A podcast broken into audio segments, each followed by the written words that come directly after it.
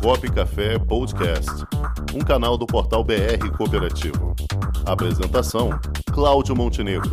Produção: Comunicop.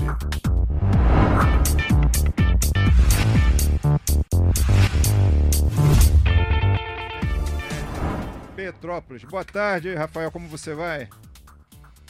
Boa tarde, essa turma de Cláudio. Boa tarde. É quase, é quase uma cooperativa. Mais uma vez, um prazer estar junto com vocês. Não, o prazer é nosso tê-lo aqui conosco. É, embora não seja por um tema tão adequado, tão um, a, alegre, mas é necessário, a informação é importantíssima chegar aos ouvintes e trazer um pouco de solidariedade, nem que seja é, na voz, na palavra. Isso eu sei que você tem esse dom, Rafael. Então queria que você contasse um pouquinho para gente, Rafael, é, como tem sido essa atuação da Unimed Petrópolis mediante essa tragédia aí na região serrana, no, no município de Petrópolis, e como é que está hoje, depois de uma semana dessa tragédia?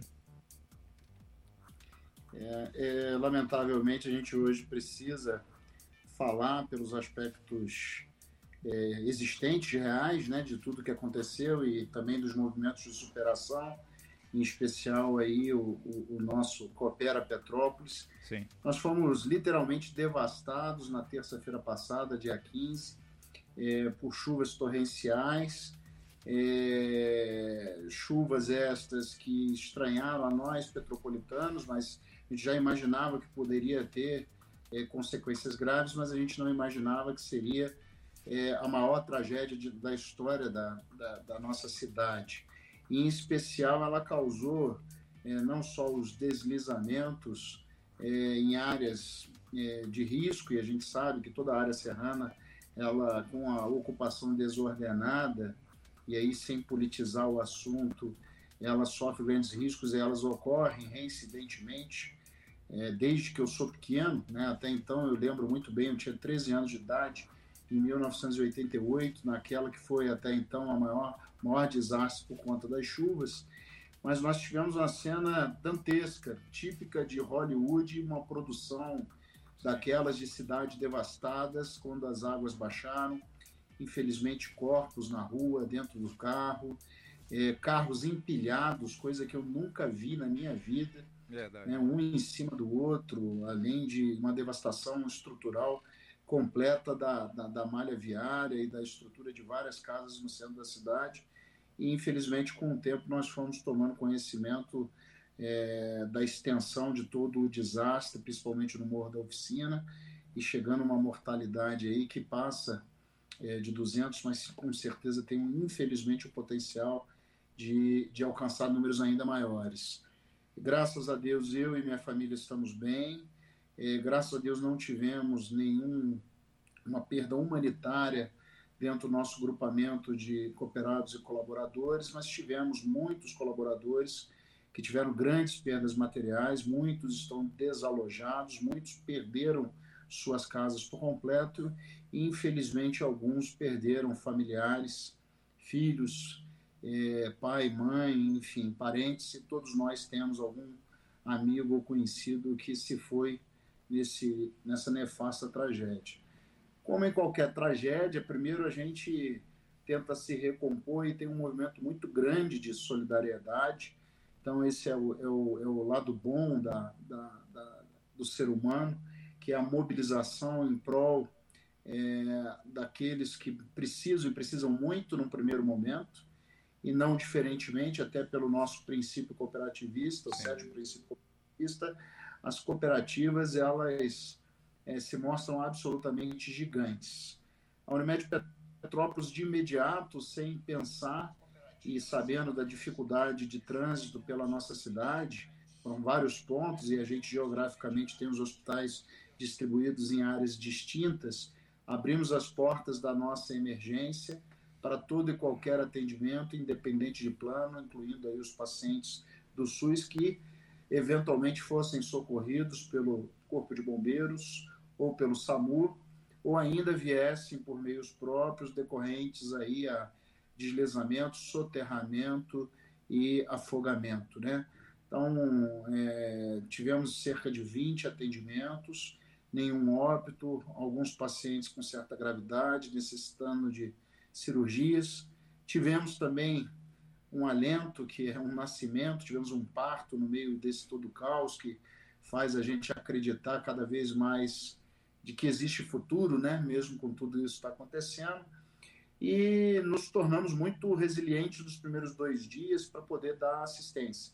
A nossa estrutura lá do hospital assistencial não foi acometida, parte de muro e terreno desabou junto com parte da rua de acesso, a gente ficou ilhado durante um pequeno período, depois teve um caminho alternativo até mesmo para a circulação das ambulâncias, mas esses são todos características materiais que, óbvio, fazem parte de um esforço futuro, mas que é, ganham aí é, um papel secundário.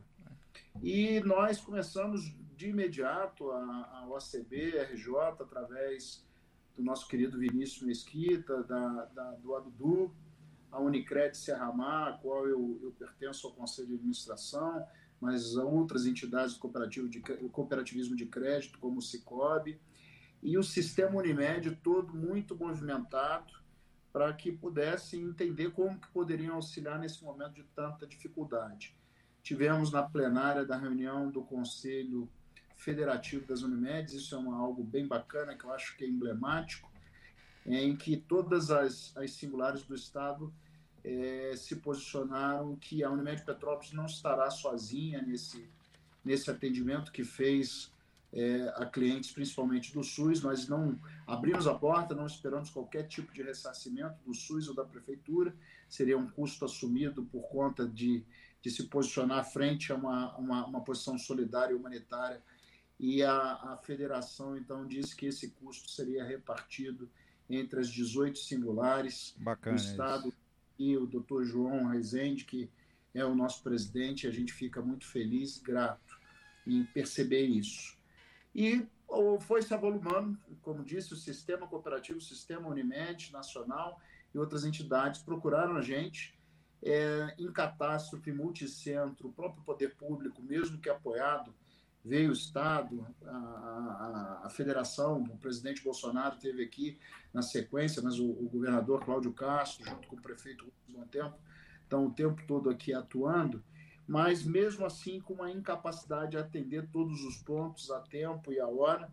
Então a gente passou, da, depois dessas primeiras 48 horas, a um protagonismo em relação a, a, a direcionar uma central de arrecadação de insumos e donativos físicos, né? Então, água potável, cesta básica, roupa, materiais de higiene, enfim, sempre focando, inclusive, um pouco mais em donativos que tem uma significância diferenciada, porque muita coisa é doada à semelhança em todos os lugares. Mas às vezes pequenas coisas, brinquedo para crianças, né? Nós temos aqui abrigos que têm 200, 300 pessoas e as crianças não têm aquilo com que brincar, com que ativar. E eu tiro aí pelo meu próprio filho. Eu demorei cinco horas, eu fiquei preso no centro da cidade, no, no alagamento, mas de uma forma segura e por um trajeto que é menor do que cinco minutos, eu tive, eu demorei basicamente, é, basicamente cinco horas para conseguir pegar o meu filho no colégio. Graças a Deus, os professores tinham feito um trabalho de blindagem para as crianças muito bacana. Eles não sabiam a dimensão daquilo que tinha acontecido. Ele acabou até tendo uma noção ao longo do, do tempo e eu fiz esse reflexo imediato. Como estão essas crianças no abrigo, sem as suas casas, né, vendo flagelos, pessoas machucadas, enfim.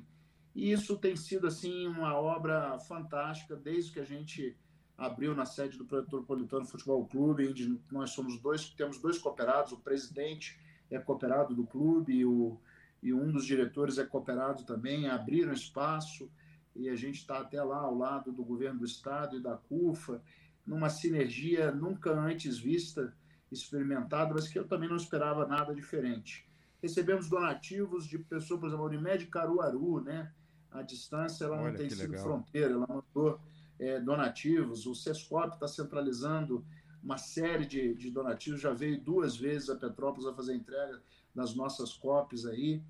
Então, o momento é de, de, de muita dor, porque o luto é inevitável, mas a gente começa agora também querer virar a chave, mostrar esperança. A cidade também está sendo limpa por um esforço coordenado, então você começa a ter um aspecto próximo à normalidade, mas nós já tivemos aí nos últimos dias três pancadas de chuva, com inundações pontuais em alguns lugares, sem nenhum outro grande deslizamento.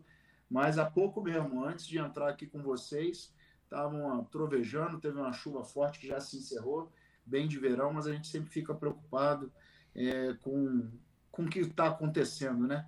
Eu, graças a Deus, aqui estou num ambiente seguro, mas o pensamento nessas horas nosso está nas pessoas que estão sob risco ou que ainda estão precisando de muita ajuda. É verdade. Desculpa, Rafael. falei demais. Se vocês não me pararem, eu falo muito, tá? Não, mas o então, entrevistado então, bom vai é esse. O entrevistado é bom aquele que a gente não precisa ficar dando trava nele, porque ele confessa tudo antes da gente fazer o interrogatório.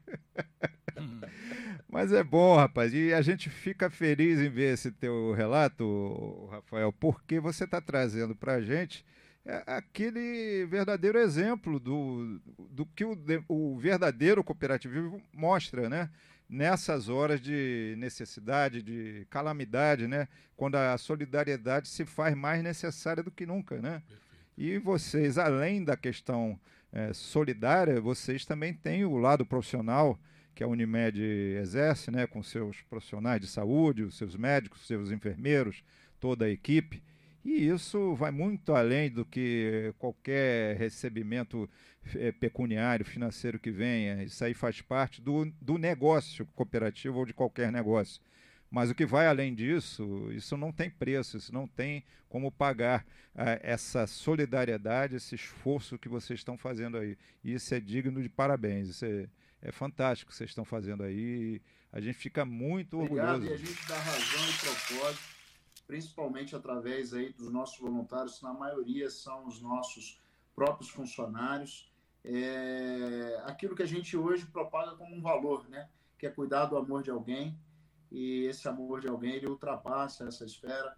A Unimed Petrópolis, de fato, como uma cooperativa que entende seus valores e, e obrigações cooperativistas, de fundamento cooperativistas, é, extrapola isso do, do ponto de vista comercial, como muito bem você falou, e, e a gente se enquadra no nosso meio social é, com esta responsabilidade é, de uma forma muito bacana, com muita entrega. Sim, sim. E, pode ter certeza, muitas doações mais vão chegar aí na região. Tá? O, esforço do sistema OCB está sendo muito compartilhado, nós estamos divulgando bastante essa atuação da OCB com esse projeto Coopera Petrópolis. É, quem quiser fazer um Pix, é, o Pix é muito fácil, é o e-mail cooperapetrópolis.rio.cop, é muito simples. É só fazer o Pix para isso, que vocês já vão estar doando para essa atividade. Rafael, eu vou passar aqui para o Cláudio Rangel, que também vai lhe perguntar. Rafael Perfeito. Castro, boa tarde aí. E, uh, numa tragédia como essa, né, muitas preocupações ali no momento e também com o futuro. É, o que, que a gente pode esperar? E, e naturalmente, é, um desastre ecológico desse também pode provocar muitas doenças no futuro. Será que é isso mesmo? O que, que vocês esperam para o futuro de Petrópolis?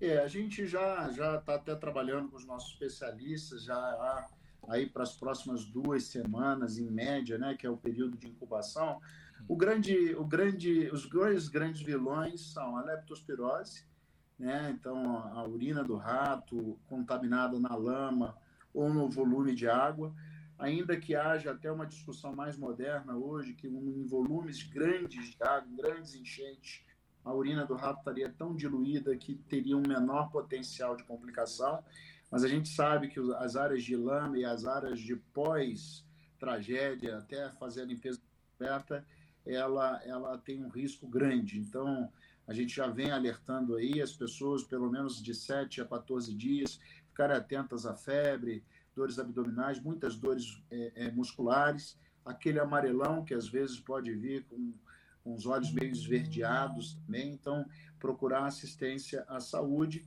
e dentro do princípio, pessoas que tiveram exposição prolongada, fazer até profilaxia antibiótica. Nós tivemos também contaminação dos mananciais de água, né? Então, um volume de chuva desse, ele, ele, ele acabou contaminando principalmente na área central, mas em diversos bairros, as próprias estações de tratamento de água. Então, as gastroenterites, as viroses intestinais, elas podem ocorrer, por isso aí até uma grande distribuição de água potável é importante, não somente é, porque em alguns lugares você teve a destruição completa da, da malha de assistência né, elétrica, hídrica, mas também para que as pessoas não se contaminem tomando água de locais que estão contaminados, caixas d'água e mananciais de, de, de manejo da concessionária de serviço público. É, tétano é uma possibilidade, principalmente para aqueles que tiveram lesões e machucados. A gente sabe que, nesse momento, os que foram vítimas de enchente não conseguiram fugir dela, ou de soterramento, com múltiplos ferimentos e escoriações, pode ter tido contato com, com ferro, ferro enferrujado, outras fontes contaminadoras.